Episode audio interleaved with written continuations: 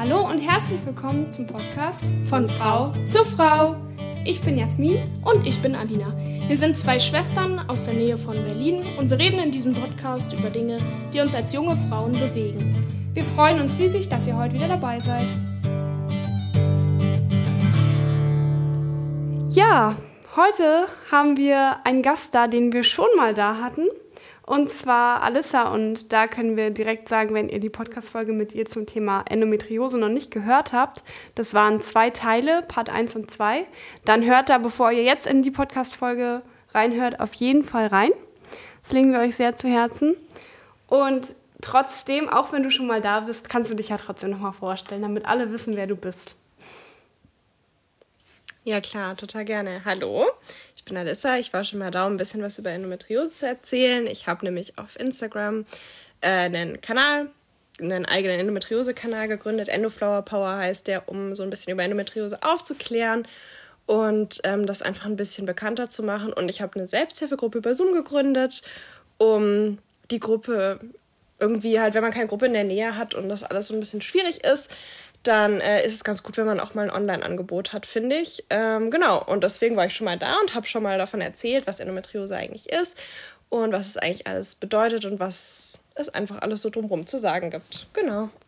Ja, schön, dass du wieder da bist. Wir haben ja in der Podcast-Folge quasi beschlossen, dass wir dich nochmal einladen wollen, damit du uns quasi nochmal so ein Update gibst. Vielleicht, dass wir nochmal ein, zwei Themen irgendwie vertiefen und freuen uns natürlich riesig, dass du wieder dabei bist.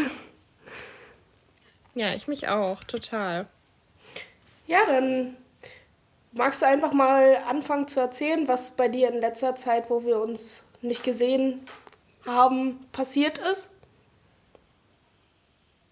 Ja, klar, sehr gerne. Bei mir ist tatsächlich eine Menge passiert, seit wir uns das letzte Mal gesprochen haben. Ich habe auch noch mal in die Folgen reingehört, die wir aufgenommen hatten im Mai dieses Jahr und ähm, habe echt gedacht, oha, boah, ist das lang her irgendwie, obwohl es ja nur ein paar Monate jetzt sind und wie viel ist eigentlich passiert und was ich damals noch dachte. Ähm, ich bin so ein bisschen über die Aussage von mir selber gestolpert, in der ich gesagt habe, ja, ähm, es wurde alles entfernt und, ähm, und so, dass das bei der Endometriose-OP, die ich letztes, vorletztes, letztes Jahr, Gott, ich bin irgendwie gedanklich schon ein bisschen in 2023. Geht euch das auch manchmal ja, so? Ja. Irgendwie war ich schon jetzt schon mal einen Hopser gemacht? Nee, das war meine, ich hatte meine OP ja 2021 letztes Jahr. Und ähm, da wurde ja wirklich sehr, sehr viel gefunden und sehr viel entfernt. Und ich bin ja aber nach der OP zu richtig schlimmen chronischen Schmerzpatientin geworden, die eigentlich nur noch die Option auf ähm, Morphium oder Opium hatte. Und habe jetzt so in den letzten Monaten, seit wir uns das letzte Mal gesehen haben, mich auf die Suche für diese Ursache dafür begeben war irgendwie dabei aber auch wieder sehr, sehr verloren, ähm, weil mir niemand so richtig zur Seite gestanden ist und ich dann so ein bisschen auf eigene Faust wieder aufs Neue ermittelt habe, was sich wieder exakt gleich angefühlt hat wie vor meiner Diagnose ähm, und womit sich bestimmt auch sehr viele nach wie vor identifizieren können. Und ähm, ja, ich war dann in der multimodalen Schmerztherapie und dann sagte da zu mir eine Ärztin, die war auch gar keine Gynäkologin oder so und hat eigentlich auch gar nichts mit Endometriose zu tun gehabt. Ähm, das war eine Anästhesistin, bei der ich halt war wegen der Schmerzmedikamente. Die sagte damals zu mir, ja, das klingt, als würden die Schmerzen von ihrem Darm kommen und zwar jedes Mal, wenn der sich bewegt. Bin ich da rausgegangen, habe gedacht, aha, okay, was bedeutet das denn jetzt? Was, hm, komisch. Hä, okay. Bin dann nochmal alles bei mir zu Hause durchgegangen und habe gedacht, okay, in meinem, mir wurde gesagt, nach meiner OP, dass bei mir ein Knoten im Enddarm entfernt wurde, wo der, die Endometriose schon tief infiltrierend reingewachsen ist. Und die Ärztin in dem Krankenhaus haben aber gesagt, sie hätten alles entfernt und es wäre jetzt alles gut. Da habe ich gedacht, hm, okay, vielleicht ist da irgendwas doch nicht gut. Vielleicht gibt es da Verwachsungen von diesem entfernten Knoten, vielleicht ist da irgendwas schiefgegangen bei der OP. Ähm, und ungefähr um den Dreh hat es dann auch angefangen, dass ich immer öfter auch Blut im Stuhl hatte. Und ähm, ich habe dann auch versucht, bei dem Endometriosezentrum, wo ich operiert wurde, anzurufen und durchzukommen und zu sagen, hey, bei mir stimmt irgendwas nicht, ich brauche nochmal einen Termin, ich brauche eine Unterstützung, ich brauche Nachbesprechung. Und ähm, ja, wurde eigentlich abgewiesen. immer wieder, es hieß, ich wäre zu ungeduldig, ich müsste abwarten, die OP ist ja noch nicht so lange her und so. Und ähm, ja, war eher sehr ernüchternd, muss ich ehrlicherweise sagen. Und als ich dann auch an, ich hatte dann auch nochmal angerufen und gesagt, ja, ich habe jetzt Blut im Stuhl. Ich hatte ja tief infiltrierende Darmendometriose. Ähm, hm, könnte das nicht zusammenhängen, weil ganz komisch. Und ähm, ja, die meinte dann auch zu mir, ich soll jetzt irgendwie keine Welle machen, es wären bestimmt nur ein paar Äderchen geplatzt. Ähm, und hat mich abgewiegelt. Das war echt, ich, das war irgendwie ein richtiger Tiefpunkt, muss ich sagen, weil du sitzt halt da, hast schon seit sechs Tagen Blut im Stuhl, wird immer mehr. Das ist weit entfernt von einem Äderchen ist geplatzt, sondern eher so die Kloschüssel ist rot gefärbt. Und zu dir sagt jemand, du sollst nicht so eine Welle machen.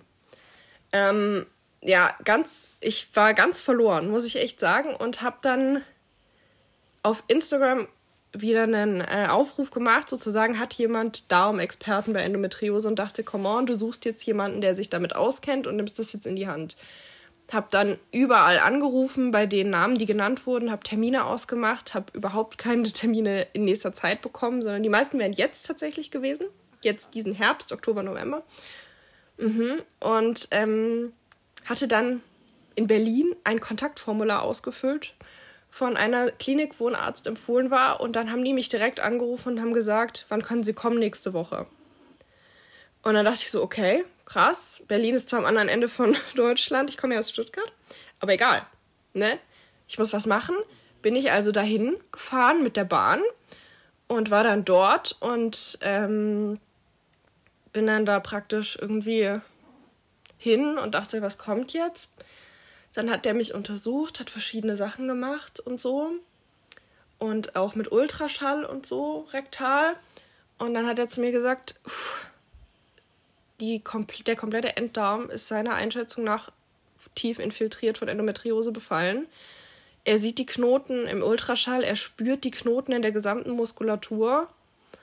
Ähm, das ist ganz ungut. Und deswegen habe ich auch Blut im Stuhl und wir müssen operieren. Dachte ich so, okay, krass. Puh, okay. Ähm, war erstmal total überfordert, habe dann aber den OP-Termin mit denen gemacht, ein paar Wochen später.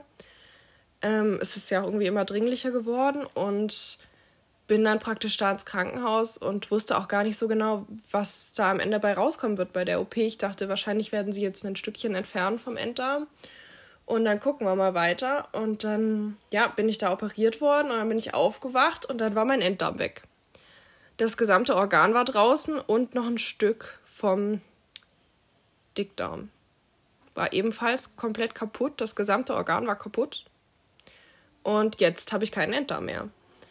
Und das hat wirklich sehr, sehr viel Positives verändert für mich, weil ich keine Schmerzen mehr habe auf täglicher Basis. Ich habe punktuell noch Schmerzen, aber meine Schmerzsituation hat sich wieder vollkommen gewandelt. Mir geht es viel, viel besser.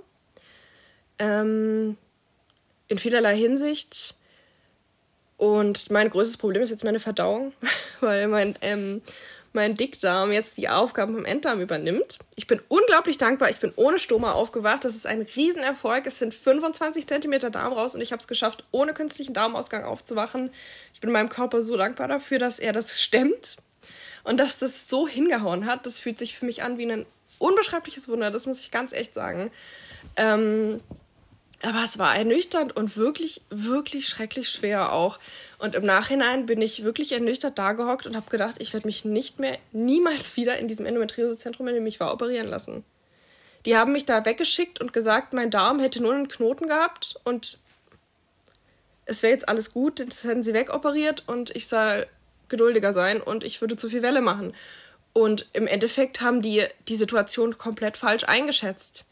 Ich bin mir sicher, dass die auch ganz viel bestimmt super machen, aber vielleicht kennen sie sich offensichtlich nicht besonders gut mit Endometriose am und im Darm aus. Weil eigentlich hätte man mich nach meiner ersten Endometriose-OP weiterverweisen müssen und sagen müssen, es tut uns echt leid, aber ihr Enddarm ist komplett kaputt.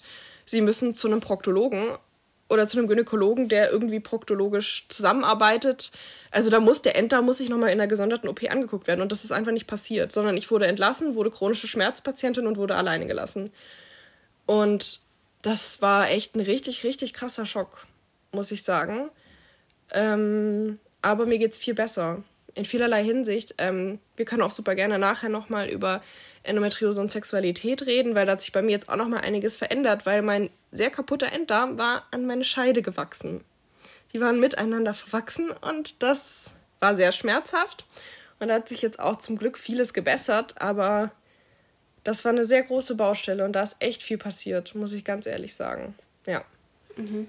Ich glaube, das, ich glaube, da hatten wir im ersten Podcast schon drüber geredet, dass du da einfach, also, dass das total gut ist, dass du da auf deine Intuition hörst. Ich bin der Meinung, darüber haben wir auch kurz mal geredet, dass du dich da einfach nicht immer wegschicken lassen hast, wie bei, dem, bei den ersten Malen, wo du beim Gynäkologen warst und so weiter oder allgemein ja. bei Ärzten, die dir gesagt haben, du hast nichts, das sind nur Menstruationsschmerzen, nehmen Sie doch mal eine Tablette, ist ja gar kein Problem.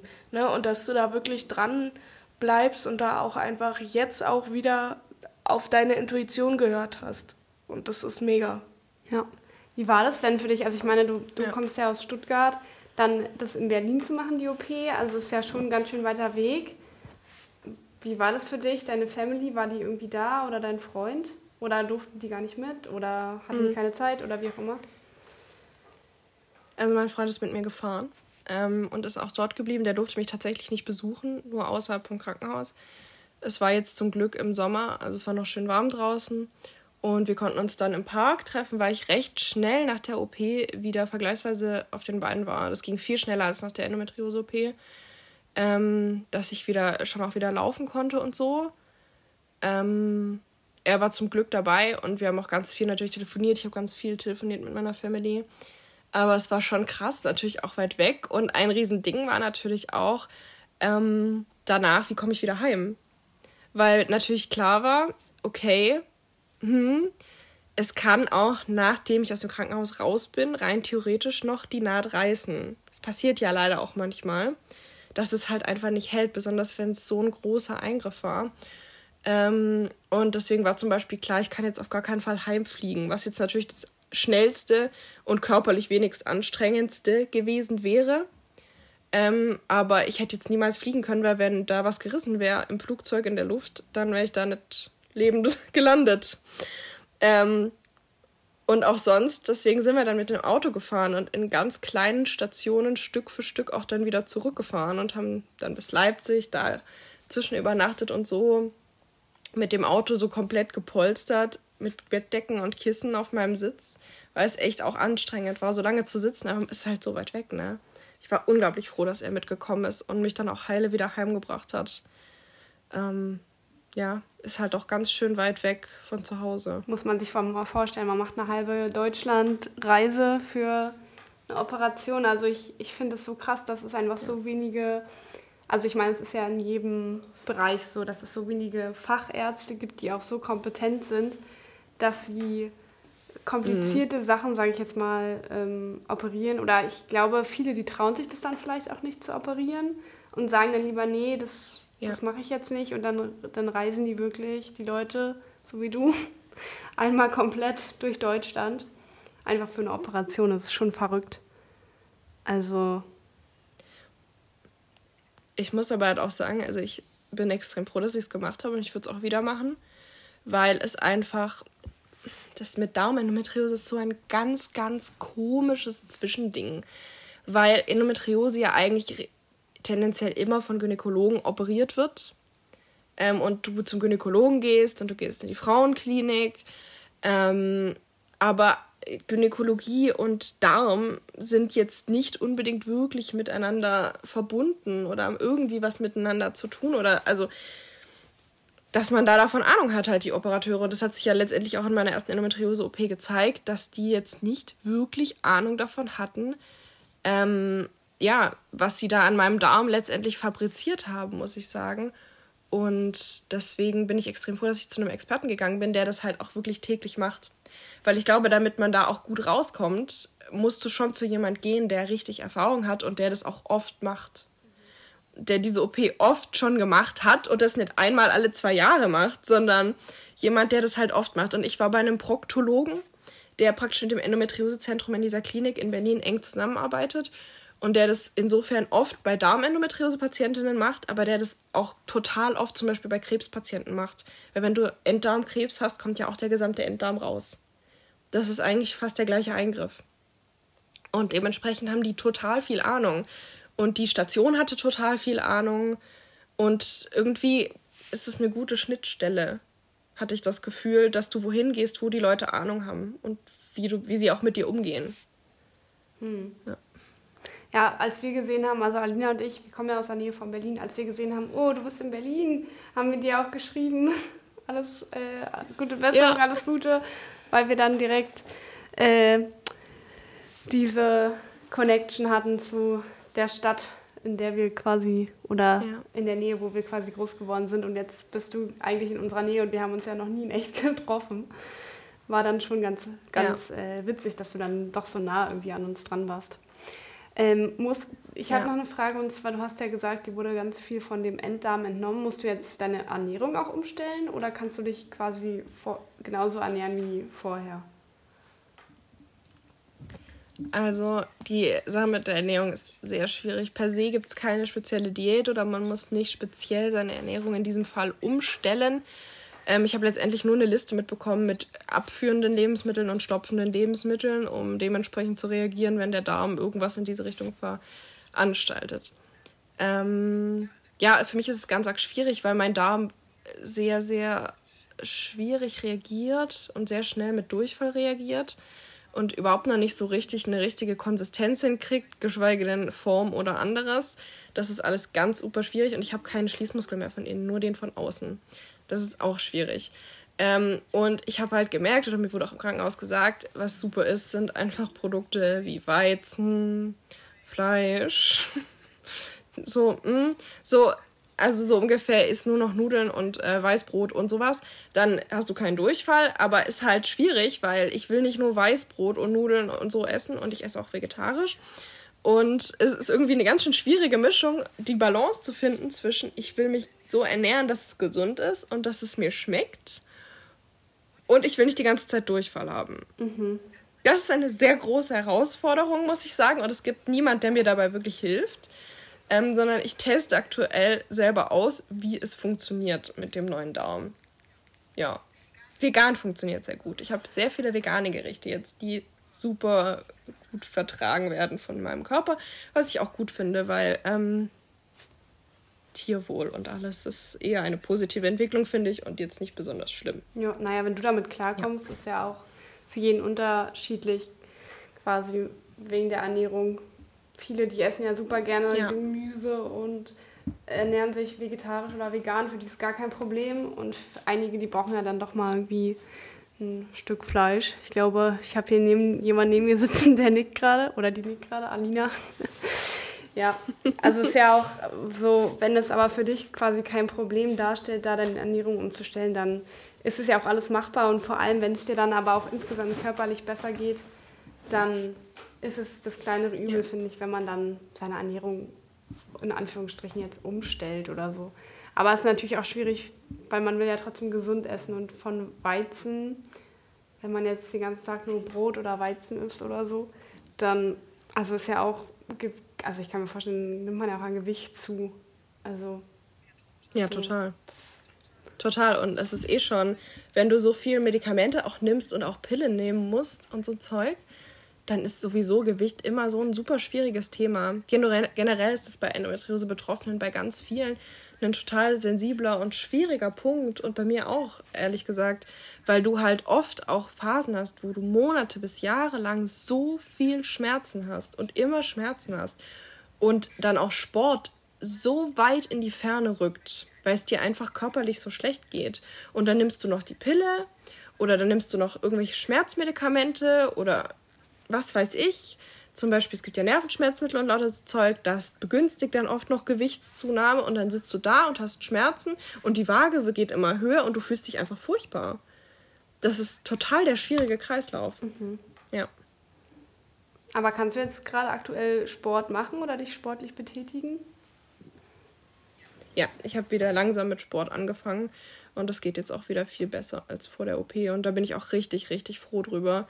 Ähm, und ich bin auch froh, dass ich jetzt immer mehr auch mit der Ernährung ähm, irgendwie Lösungen finde, weil zum Beispiel, was ich habe zum Beispiel früher super gerne halt nur Obst und Joghurt gefrühstückt. Aber das geht halt im Moment einfach gar nicht. Aber ich versuche jetzt raus, zu, so Sachen raus zu versuchen mit so Erbsenpenne oder so, mit so proteinlastigen Sachen, die aber irgendwie trotzdem so fester sind. Und nicht nur Obst und Gemüse, weil das geht alleine. Auch einen Salat alleine essen geht bei mir im Moment überhaupt nicht, weil dann ist der komplette Tag einfach vorbei. Den verbringe ich dann auf dem Klo, ist dann halt schlecht gelaufen. Ich habe auch immer Notfallhefe dabei gegen Durchfall. Das ist jetzt halt so. Aber dafür habe ich keine Schmerzen mehr. Ja. Ja, im Moment. Hast du eine Frage noch, Alina, zu dem Ernährungsthema? Nö. Ja, also von mir aus, wenn du, wenn es für dich okay ist, können wir ja gerne nochmal so über das Thema Sexualität sprechen. Das haben wir ja auch in den anderen Podcast-Folgen mhm. schon zwar ein bisschen besprochen, aber ich glaube noch nicht ganz so intensiv. Und vielleicht hast du ja da Lust, nochmal quasi dein Update zu geben. Ja, klar, voll gerne. Ähm, ja, bei mir hat sich echt voll vieles super gebessert, weil, wie ich ja vorhin schon erwähnt habe, ähm, war mein Enddarm mit meiner Scheide verwachsen. Puh. Gott, der, allein wenn ich daran zurückdenke, dieser Fakt, ich saß echt erst mal zehn Minuten da und dachte so, oh Gott, ist ja furchtbar. Kein Wunder, dass das so wehgetan hat. Was ist das denn für eine furchtbare Sache gewesen? Für meinen armen Körper. Das passiert ja, ja leider total oft, dass irgendwelche Organe aneinander wachsen, aber darauf war ich irgendwie auch nicht vorbereitet. Aber gut, dass du es mit Humor muss ich echt sagen. Aber ja, es bleibt ja nichts, ne? Ähm, krass. Ja, krass. Kein Wunder, dass man Schmerzen beim Sex hat, ne? Da klebt so ein total kaputtes, entzündetes Organ dran. Pff. Ja, gut. Ja. Aber seitdem ist es ähm, auf jeden Fall viel, viel besser. Wir haben natürlich erstmal sehr, sehr lange gewartet, ähm, weil einfach nach der OP, das war ein riesiger Eingriff. Auch in meinen ganzen Unterbauch und so. Und ich habe auch recht viele große Narben jetzt, aber das ist auch schon okay. Ähm, aber als wir dann angefangen haben, wieder das zu probieren und so, habe ich echt gemerkt, es geht viel besser. Es geht viel, viel besser. Es tut alles viel weniger weh und es ist viel weniger ver verkrampft. Ich habe immer noch diese blöde Problematik mit, dass ich ja auch noch Adenomiose habe, die, ähm, diese Subform von Endometriose, wenn die Gebärmutter tief infiltrierend betroffen ist. Und meine Gebärmutter ist einfach echt sehr aggro und die ist sehr aggro, wenn man gegen sie stößt, sagen wir es mal so. Und dann, das ist echt eine Schwierigkeit, deswegen sind Stellungen sehr begrenzt. Aber die, die gehen, gehen jetzt schmerzfrei. Und das finde ich ist ein großer Gewinn auf jeden Fall. Man muss einfach echt drüber reden. Es bleibt nichts, auch mit allem anderen. Man muss drüber reden. Ich bin auch total froh, dass wir über alles so reden konnten, auch jetzt nach der Darmresektion, weil das sind ja eher alles jetzt sehr unsexy Themen, ne? muss man so sagen, wie es ist. Und ähm, ja, kein, äh, kein Traumfrau-Moment auf jeden Fall. So. Aber nee, mein Freund ist unglaublich liebevoll und äh, wir reden einfach immer über alles und nehmen es mit Humor und ähm, gucken, was geht. Und haben echt uns da total gut eingegroovt und gucken auch, dass er kein schlechtes Gefühl hat, ich kein schlechtes Gefühl habe. Ist natürlich eine total verzwickte Situation immer für beide Partner, finde ich. Weil wir können natürlich nichts dafür, dass wir Schmerzen beim Sex haben durch die Endometriose. Ähm, aber für den Partner ist es natürlich auch total schwierig, weil er das Gefühl hat, scheiße, jetzt habe ich ihr wehgetan. Obwohl er das natürlich nicht mit Absicht gemacht hat und manchmal eine falsche Bewegung, ein falscher Winkel halt einfach zu Schmerzen führen kann. Wofür der Partner überhaupt nichts kann und wofür ich natürlich auch nichts kann. Aber es ist irgendwie, ich glaube, wenn man da nicht drüber redet und irgendwie sich da auch gegenseitig sagt, das fühlt sich für mich jetzt schwierig an oder das ist blöd oder ähm, da hatte ich jetzt das Gefühl, ich habe echt, ich habe dir wehgetan oder das alles. Man muss das besprechen, weil sonst ist man, glaube ich, total verloren. Ja. Und dann ist es nur noch Angst und Anspannung im Bett. Ja, vielleicht ja. kannst du da auch anderen Frauen so ein bisschen die Angst nehmen. Also, also ich sag mal, mit dem, was wir jetzt hier gerade auch so ganz offen besprechen, ich meine, das ist ja schon ein sehr, sehr intimes und sensibles Thema. Sexualität generell. Ja. Und wenn du dann halt auch so über deine Erfahrungen berichtest, dann gibt es ja vielleicht auch anderen Frauen, die ähnliches erleben, auch ganz viel Mut, darüber auch einfach mehr zu sprechen, vor allem mit ihrem Partner und gerade wenn man schon länger zusammen ist und auch wenn man noch nicht so lange zusammen ist, finde ich es einfach super wichtig, dass man seine Bedürfnisse mit seinem Partner äh, teilt oder auch darüber spricht. Ich weiß nicht, wie du das siehst, Alina, aber ich finde es einfach sehr. Na, im Allgemeinen, nicht nur. Ja, im Allgemeinen, na klar. Ja. So meine ich das jetzt. Aber auch gerade für, für Frauen, die irgendwie an, also Endometriose haben und Schmerzen haben. Oder es gibt ja auch Frauen, da gibt es ja unterschiedliche Ursachen, weshalb man Schmerzen beim Sex haben kann. Ja. Dass man da einfach drüber spricht. Und ich glaube, wenn man einen Partner hat, der dafür, wie sagt man, Verständnis hat, ja, ja. dann kriegt man das alles hin. Und klar, das Sexualität gehört nun mal auch zu einer Beziehung dazu. Also das finde ich, darf man jetzt auch ja. gar nicht irgendwie sagen, naja, ist ja egal, dann hat man das halt nicht. Aber nee, es gehört schon dazu, finde ich. Ähm, in jede Beziehung irgendwo. Vielleicht machen es die einen mehr, die anderen weniger. Da hat jeder irgendwie so seins, glaube ich. Aber so insgesamt für mich persönlich zumindest gehört es dazu. Und dann ist halt auch wichtig, dass man da einfach drüber sprechen kann. Und deswegen finde ich auch echt, ich habe, glaube ich, letztes Mal in der Podcast-Folge schon gesagt, dass ich es echt cool finde, dass dein Freund da so offen auch ist und dass er einfach auch dich da total unterstützt. Also ich meine, wir sind noch super jung. Er könnte ja auch sagen, nee, also sorry, aber da habe ich jetzt, es sind mir meine Nerven zu schade. Aber ich finde, da merkt man total, dass er dich da super unterstützt, dass er also ich finde das total bewundernswert, ja. einfach auch, weil es ist ja nun mal auch, es ist ja echt kein leichtes Thema, generell die ganze Erkrankung. Und es wird dich ja dein Leben lang irgendwo begleiten. Und dann finde ich es halt echt total stark, dass da ein Mann auch sagt, so, nee, das, ich mag die Frau so, wie sie ist. Und das, ich nehme sie auch, nehme das alles so, wie es ist. Und das finde ich total bemerkenswert und total cool. Ja. Ja, ich auch bin ganz arg froh, dass ich ihn habe. Ähm, ist auf jeden Fall ein ganz toller Mensch. Und ich glaube, dass ähm, man so jemand auch einfach braucht, wenn man chronisch krank ist. Und, das, und man einfach jemanden braucht, mit dem man drüber reden kann und der das versteht, bis zu einem gewissen Punkt natürlich immer nur, aber der versteht, dass viele Sachen schwierig sind, aber mit dem man drüber reden kann. Und der sagt, komm, wir packen das an und wir machen das zusammen. Und du bist gut so, wie du bist, auch wenn du viele Baustellen mit dir rumträgst, für die du ja überhaupt nichts kannst. Das ist der einzige Schlüssel, weil wenn du jemand hast, der dich irgendwie alleine lässt oder mit, wo du dann immer mit einem schrecklichen Gefühl rausgehst, dann, dann tut dir das gar nicht gut. Ja. Ja, finde ich halt total wichtig. Und dass alle anderen, die jetzt die Podcast-Folge vielleicht hören und denen es vielleicht ähnlich geht wie dir, dass man denen nochmal so ein bisschen mit auf den Weg gibt, ey, ihr seid nicht alleine und wenn ihr, ihr, ihr könnt drüber sprechen und wenn es, wenn ihr nicht mit eurem Partner drüber sprechen könnt, dann ist es nicht der ist das nicht Partner. der richtige Partner. Ich finde, das klingt immer voll gemein, aber ich glaube, so ist es. Doch, so ist es auch.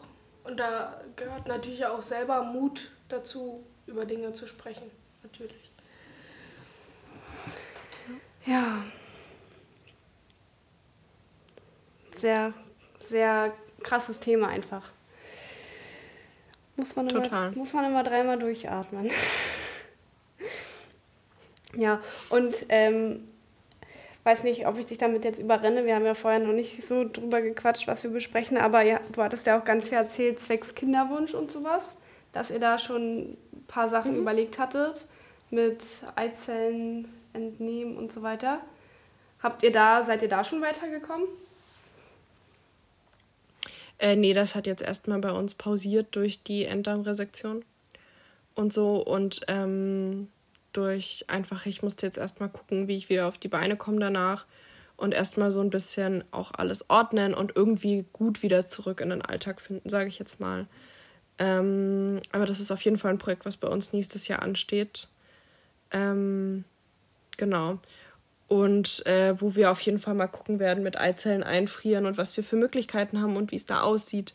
Das steht auf jeden Fall bei uns jetzt als nächstes auf dem Plan, aber alles Schritt für Schritt. Ähm, ich bin kein Fan davon, zu viel Druck zu machen. Und ich finde, ähm, die Baustellen für dieses Jahr waren irgendwie schon krass genug. Und wir sind so jung und das ist so ein krasses Ding, sich überhaupt so jung damit auseinanderzusetzen und zu sagen, wir gehen das an und ähm, das musste jetzt erzwungen nicht mehr dieses Jahr noch irgendwie sein, sondern wir gucken da dann nächstes Jahr und schauen, wohin unser Weg uns da dann führt. Ja, dann wünschen wir euch natürlich da super viel Kraft auch nochmal. Es wird bestimmt ja. alles gut gehen. Fürs neue Jahr. Ganz viel Erfolg quasi für dieses, diesen nächsten Schritt, der denn jetzt für euch ansteht. Und dass es dir dann auch aber natürlich die ja. ganze Zeit körperlich und auch psychisch gut geht. Das finde ich super wichtig und dass ihr euch da auch nicht zu viel Druck macht. Weil das ja. Leben ist ja, besteht ja nicht nur aus solchen Sachen, sage ich jetzt mal. Also aus Krankheit, sondern du hast ja auch andere schöne Momente, die ja auch zu dir gehören. Oder dich macht ja nicht nur deine Erkrankung ja, aus. So, du bist ja trotzdem du und du bist ja jetzt nicht deine Erkrankung. Und deswegen finde ich es auch total cool, dass du sagst, so, ey, ich mache mir da jetzt nicht so einen Druck. Und das war dieses Jahr anstrengend genug und irgendwann ist auch mal, braucht man auch mal, glaube ich, eine Pause von, von dem, sich immer mit seiner Erkrankung irgendwie beschäftigen zu müssen. Ja. Total. Weil ich habe das auch echt gedacht. Ich hatte ähm, so, ich hatte im September hatte ich Geburtstag und da habe ich echt gedacht, guck mal, du schaust jetzt zurück auf ein Jahr, in dem du zwei OPs hattest, so eine krasse Diagnose gekriegt hast, so lange in Schmerztherapie warst, ein Organ verloren hast und das ist echt so krass viel passiert in diesem einen Lebensjahr mit 23 jetzt müssen wir 24 erstmal ein bisschen ruhiger angehen. Das darf jetzt echt einfach auch, ey, die Leute, die mich fragen, oh, und was gibt's bei dir Neues? Was steht bei dir an und so? Ich denke gerade echt nur so, nix. Ich will jetzt einfach mal nix. Ich will, ich will mein Studium machen, ich will meinen Job machen, ich will mit meinem Freund schöne Sachen unternehmen, ich will mit den Hunden rausgehen. Ähm, ich will ein bisschen Ruhe. Einfach irgendwie so ein bisschen Normalität wieder irgendwie mal was kreativ schreiben und irgendwie einfach meine Sachen verfolgen, die mir als Mensch wichtig sind, aber irgendwie in so einem ganz entspannten Rahmen. Ich will jetzt einfach ein Lebensjahr, in dem mal nichts passiert oder zumindest nicht so viel. Es wird natürlich immer was passieren und wie auch gesagt, Kinderwunsch werden wir auf jeden Fall jetzt wieder angehen. Ähm, aber es darf dann auch bei einem großen Punkt oder maximal zwei bleiben und ich freue mich jetzt einfach auf irgendwie so ein bisschen Normalität, weil Normalität so weit weggerückt ist, muss ich ganz ehrlich sagen. Ich habe schon so gedacht, als ich dir jetzt wieder zugehört habe, du könntest über das, was du alles erlebt hast, schon ein Buch schreiben, ey. Das ist so krass. Das darf man, also eigentlich finde ich das, ja. ich finde das einfach so krass, wie stark du auch bist, dass du alles so durchstehst seit Jahren. Und immer hoch und tief und hoch und tief.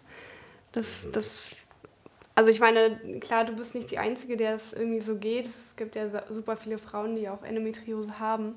Aber es ist einfach so verrückt, was so ein einzelner Mensch durchstehen muss. Und ähm, einfach so das, das Armutszeugnis für unser Gesundheitssystem mal wieder.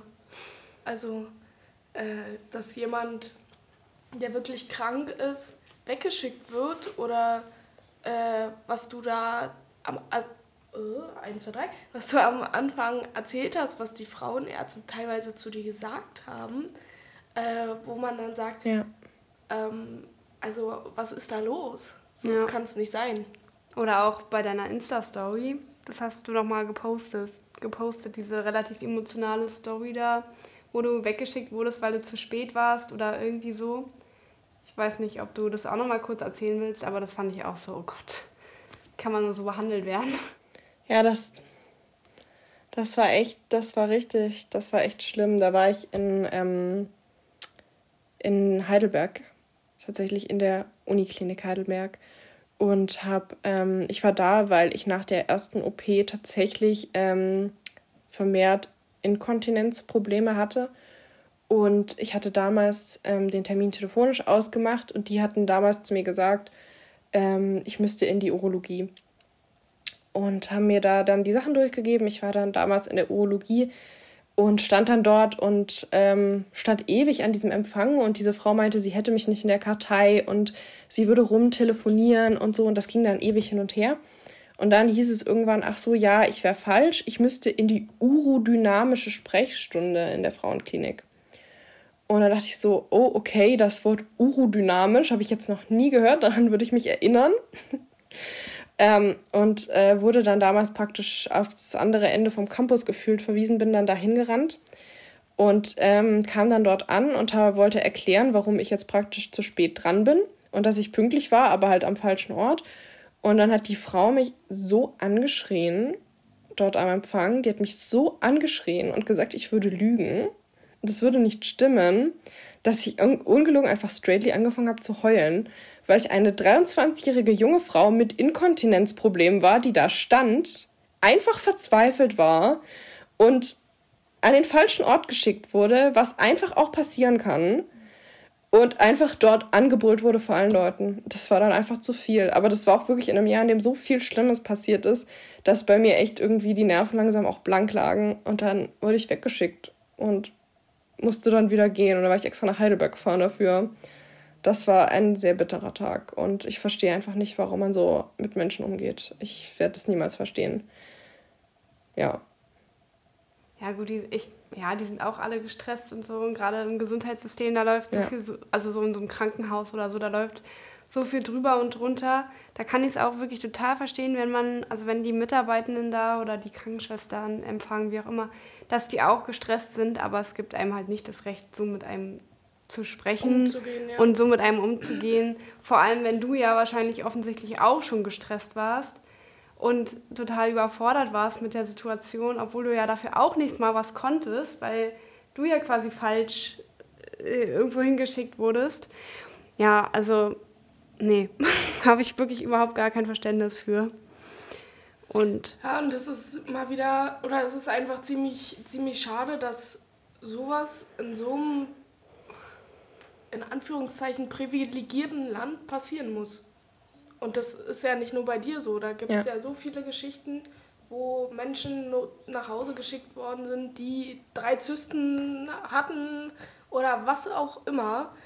Und das ist schon, das ist schon krass. Könnte man eine eigene Podcast-Folge für aufnehmen. Nein, das Gesundheitssystem, es gibt ja auch, ist ja gut, dass es auch Ärzte gibt, die einem da helfen. Es gibt ja auch gute Ärzte. Ich meine, die konnte jetzt auch super geholfen werden. Aber ehe es dazu irgendwie kommt, ja. ich meine, ich, wenn ich mich mal daran erinnere, ich, ich war auch, hatte damals als Kind auch so ein paar Wehwehchen und wie lange das da gedauert hat, bis die rausgefunden haben, was es ist und wie lange das gedauert hat, bis dann ging eine OP schief, dann war die, hatte ich danach auch super dolle Probleme damit und dann hat sich irgendwann mal ein Arzt gefunden, der das dann halt so gemacht hat, dass ich jetzt quasi das alles wieder gesund ist sozusagen, wie lange das einfach auch dauert, gedauert hat und ich meine, so ging es dir ja auch, dass du halt, oder geht es dir auch, dass du halt so, dass man so im Leeren schwimmt und dass einem keiner richtig helfen kann. Und ich kann mir vorstellen, dass man da irgendwann selbst auch verrückt wird und den wirklich irgendwann selbst denkt, ja, wahrscheinlich stimmt einfach was mit mir nicht. Und die Ärzte haben recht. Ja, 100 Prozent. Ähm, ja, wenn wir noch Zeit haben, fällt mir dazu tatsächlich auch noch was ein, was ich noch erzählen könnte. Ja wenn ihr mögt. Ähm, ich hatte nämlich noch eine wirklich sehr, sehr spezielle Begegnung der besonderen Art dieses Jahr. Ähm, an der Stelle noch vielleicht eine Triggerwarnung für Medical Gaslighting für alle, die sich das nicht anhören mögen oder für die das zu viel ist. Ähm, äh, ich habe ihn tatsächlich auch bei der Ärztekammer gemeldet nach meinem Termin. Ich war in München. Ich bin sehr viel rumgekommen in diesem Jahr auf der Suche nach jemandem, der mir hilft. Das war noch vor meinem Termin äh, nee, das war nach meinem Termin in Berlin und vor meiner OP in Berlin, weil ich diesen Termin über einen Nachrückerplatz in München gekriegt hatte und dachte, okay, eine zweite Meinung ist nicht schlecht. Du lässt dir immerhin Darm entfernen, eine zweite Meinung ist nicht schlecht. Ähm, und München ist nicht so weit weg. Das heißt, mit dem Zug bin ich schnell da, vergleichsweise. Das machst du jetzt. Also habe ich gesagt, habe ich diesen Nachrückertermin genommen, bin nach München gefahren zu einem Endometriosezentrum und es war der tatsächlich der Leiter dieses Endometriosezentrums, bei dem ich war, also sehr hohes Tier. Ähm, und der offenbar sich angeblich auch mit Darmendometriose gut auskannte. Mhm. Ja, dachte ich vor meinem Termin dort. Und ich bin dann da rein und habe ihm meine Befunde gezeigt, habe ihm meine OP-Berichte gezeigt, die Bilder gezeigt, habe ihm von meinem Termin in Berlin erzählt, habe ihm erzählt, was dabei rauskam ähm, habe ihm auch die Ultraschallbilder von dem Termin in Berlin gezeigt. Und ähm, ja, kam dann sozusagen auf den Boden der Tatsachen an, als er dann meinte, ach nee, das glaubt er alles nicht, was da steht. Ich Ich dachte erst, ich sitze total im falschen Film. Er hat da angefangen, meine, meine OP-Berichte und die ganzen Bilder einfach zu leugnen und zu sagen, ich hätte eine Schnickschnack-Endometriose. Und das wäre eine Endometriose, die wäre überall ein bisschen, aber das wäre nicht so schlimm. Da dachte ich so, okay, what? Er hat immer gesagt, Wald- und Wiesen-Endometriose. Was sind denn das für Begriffe gewesen? Ich bin danach echt, ich bin rausgegangen nach dem Termin und habe gelacht. Er hat zu dir, ich konnte dir, nicht aufhören zu lachen. Er hat zu dir wortwörtlich gesagt, eine Wald- und Wiesen-Endometriose. Ja, und die wäre ja nicht so schlimm. Dann habe ich gesagt, ähm, ja, also eigentlich ist die doch sehr schlimm nach allem, was mir bisher gesagt wurde und nach meinem ähm, OP-Bericht, nach meinen histologischen Befunden und ich habe ja diese Probleme mit dem Darm. Sagt er, nee, haben sie nicht. Dann ähm, haben wir Ultraschall gemacht. Ähm, den musste ich übrigens zahlen. Das war der einzige Ultraschall in meinem Leben, den ich zahlen musste, weil eigentlich musst du den nicht zahlen, wenn du Endometriose hast, weil das wird ja kontrolliert. Und du hast ja eine chronische Erkrankung, ähm, weshalb der notwendig ist. Das machst ja nicht just for fun, ne? Ähm, haben wir Ultraschall gemacht, hat er gesagt, nee. Also Endometriose würde er nicht sehen und am Darm würde er auch nichts sehen und ich hätte nichts und ich wäre gesund.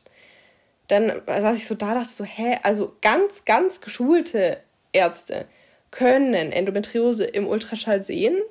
Also, soweit ich weiß. Aber das sind dann halt auch eher Schatten, die erahnt werden und das ist natürlich keine differenzierte Diagnose. Das ist eher, ich glaube auch nicht, dass er so einer war. Er war auf jeden Fall der Meinung, er könnte da nichts sehen, deswegen hätte ich nichts und ich wäre gesund. Und dann war sein Vorschlag, ähm, ich soll doch einfach alle Schmerzmittel absetzen und dann würde ich merken, dass ich mir meine Schmerzen nur einbilde. Die wären dann sofort weg, wenn ich alles auf einen Schlag absetze. Da habe ich gesagt, nein, das werde ich nicht machen. Ich habe definitiv nicht vor, das zu machen, um Gottes Willen. Ich habe in wenigen Wochen eine ähm, Darmresektion, weil es so schlimm ist. Wurde mir von einem anderen Arzt gesagt und deswegen habe ich so starke Schmerzen. Ich werde jetzt nicht einfach alles absetzen. Dann war er ganz empört und meinte, ja, dann könnte er mir auch nicht helfen. Ähm, und das wäre ja wirklich, also das würde er jetzt echt nicht in Ordnung von mir finden und so. Und dann habe ich gesagt, ich glaube, ich gehe jetzt. Ähm, der Termin ergibt für mich überhaupt keinen Sinn. Dann kam er mir aber plötzlich damit um die Ecke, dass er mich operieren will.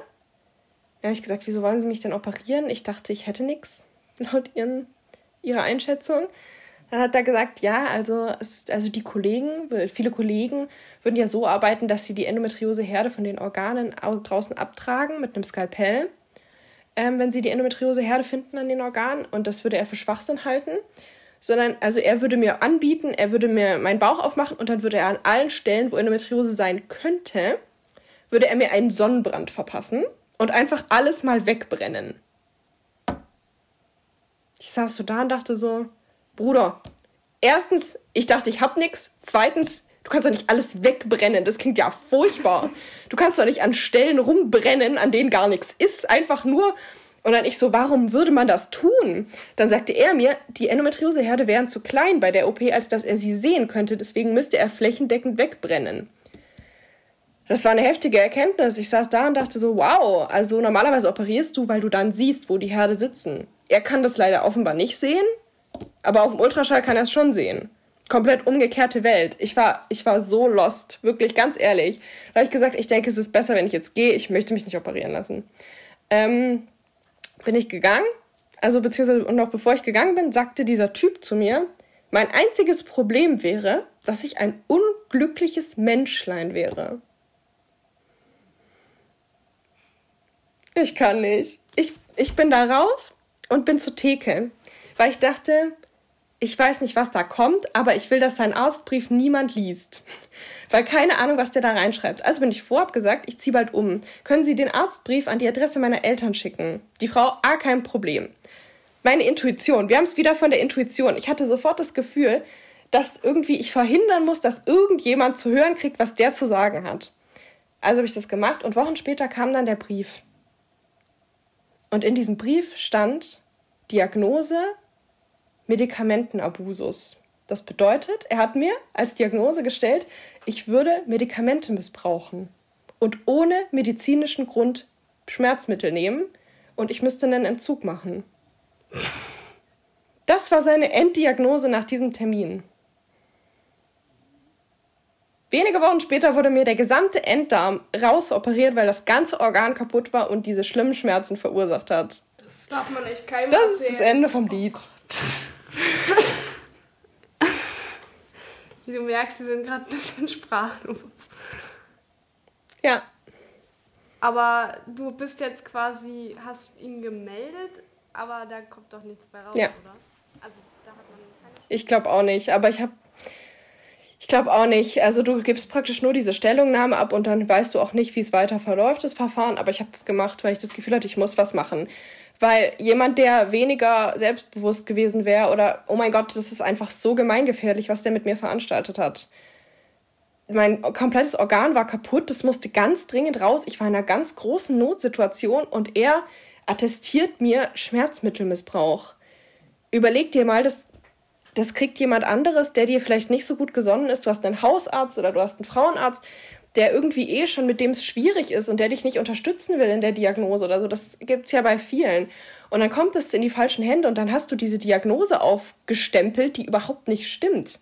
Und die nichts mit deiner Notsituation zu tun hat, sondern alles nur noch verschlimmert. Krass. Oh Wirklich Gott. krass. Da wird Ja. man echt verrückt. Ja. Ja, nee. Ich will ja meine Masterarbeit über das Thema psychische Belastung, Lebensqualität bei Endometriose schreiben. Bin gespannt, was da so bei rauskommt. Cool. Die, die Mega. steht jetzt bald an. Und tatsächlich haben mich diese Podcasts so inspiriert, dass ich mir dachte, ja, wieso mache ich nicht darüber einfach meine Masterarbeit? Das ist eigentlich ganz, ganz interessant und cool. Also ich will jetzt auch nicht zu laut schreien, Ja. vielleicht ändert sich ja nochmal alles, aber Ja, das ist irgendwie, ist auf jeden Fall ein ergiebiges Thema. ich glaube auch. Ja. Na gut, ihr Lieben. Hast du noch irgendwelche Fragen, Alina? Ich fand das wieder sehr, sehr cool, Ja. mit dir den Podcast aufzunehmen. Aber auch erschreckend, also nicht Ja. wegen dir, sondern wegen den der Ärzte. Wegen Ja. der Ärzte ist es wirklich ganz, ganz krass und da weiß man eigentlich gar nicht mehr, was man sagen soll und dann betet man immer, dass man nicht krank wird und dass man gesund bleibt. Ich wünsche es euch aus tiefstem Herzen. Ja, nee, auf jeden Fall vielen Dank, dass du wieder dabei warst. Sehr gerne. Vielen Dank für die Einladung. Es war super schön wieder mit Ja, euch. ich fand es auch wieder sehr, sehr cool. Und ich gebe dir, also du kannst natürlich, falls du jetzt noch irgendwas Abschließendes sagen willst, was du noch loswerden willst, kannst du uns gerne nochmal unterbrechen, bevor wir jetzt hier sagen, wir machen Schluss für heute. Also falls du noch irgendwas loswerden möchtest. Ja. Ich möchte tatsächlich vielleicht noch was loswerden. Ich möchte loswerden, egal ob Endometriose oder nicht, hört bitte immer auf eure Intuition. Wie wir es jetzt schon mehrmals hatten, hört auf eure Intuition. Ich habe auf meine Intuition gehört und es hat mir so viel mehr Lebensqualität verschafft und ich habe die Hilfe bekommen, die ich gebraucht habe. Egal, ob euch jemand für verrückt erklärt, egal was ist, wenn ihr wisst, es stimmt was nicht, glaubt an euch selbst und kämpft für euch und lasst euch von niemandem was anderes einreden, wenn ihr wisst, dass es nicht okay ist. Ja. Sehr schönes Schlusswort. So wie immer. Kriegen wir mal gut hin. Nee, es ist wirklich so. Man muss echt auf seinen Körper hören und ich glaube, man lässt sich so viel einreden von Experten. Ich mache es mal hier mit Gänsefüßchen, das seht ihr nicht. Sie sehen nur die beiden, die jetzt zuhören. Äh, oder mit, egal. Auf jeden Fall, dass man da wirklich mehr auf seinen Körper hört und ich glaube, man kennt sich selbst am aller, allerbesten. ja. Und jeder hat ja auch eine individuelle Ja. Wahrnehmung und ein Empfinden. Und wenn irgendwas nicht stimmt, dann wird man das selbst als erstes merken, glaube ich. Und vielleicht wird uns das ja auch einfach ein bisschen abtrainiert, dass wir immer weniger auf unsere Intuition hören. Das sowieso. Intuition, das, wer hat denn das noch? Ich glaube, es gibt wenige Menschen, die wirklich noch nach ihrer Intuition leben und nach ihrem Bauchgefühl entscheiden, sondern ja, ich glaube, das wird uns halt so ein bisschen abtrainiert. Ja. Und deswegen, ja, kann ich dir da nur zustimmen. Hört auf euch, auf euren Körper, auf euer Bauchgefühl, auf eure Intuition. Und wenn ihr merkt, irgendwas stimmt mit euch nicht, egal in welchem Zusammenhang, dann sucht euch die Hilfe, die ihr braucht, tauscht euch aus mit anderen, mit anderen Frauen, mit anderen Ja. Menschen, mit eurer Familie, mit Freunden. ja. Und setzt euch da selber keine Grenze, weil ihr denken könntet, dass jemand schlecht über euch denkt oder sonst was. Das Thema hatten wir letztens nämlich auch. Ähm, alleine, wenn man irgendwie psychisch irgendwas hat und der Arbeitgeber das sieht auf dem Lebenslauf, Scheißegal. gebt einen Weg drauf. Gut. Damit haben wir es für heute, oder? Ja, wie gesagt, vielen lieben Dank, dass du wieder dabei warst. Wir finden den Austausch sehr, sehr toll und schätzen das total wert. Ich kann nur allen sagen, die ja, Bock haben auf vielleicht so eine Selbsthilfegruppe, schaut doch mal bei Alissa vorbei. Ich denke mal, oder? Dass da jede Fall. Frau irgendwie mit reinkommen Ja. kann. Und falls ihr auch generell euch mit ihr austauschen wollt, also mit Alissa, wir verlinken wieder alles in der Podcast-Beschreibung, wo ihr sie findet. Oder willst du es nochmal sagen? Ja, kann ich auch gern machen. Ihr findet mich unter Endoflower Power. Ich habe auch eine Website, die jetzt so heißt, www.endoflowerpower.de. Da kann man sich auch für die Selbsthilfegruppe Termine anmelden oder ihr findet mich über Insta und ihr könnt mir immer einfach schreiben. Egal was ist, jede Frage.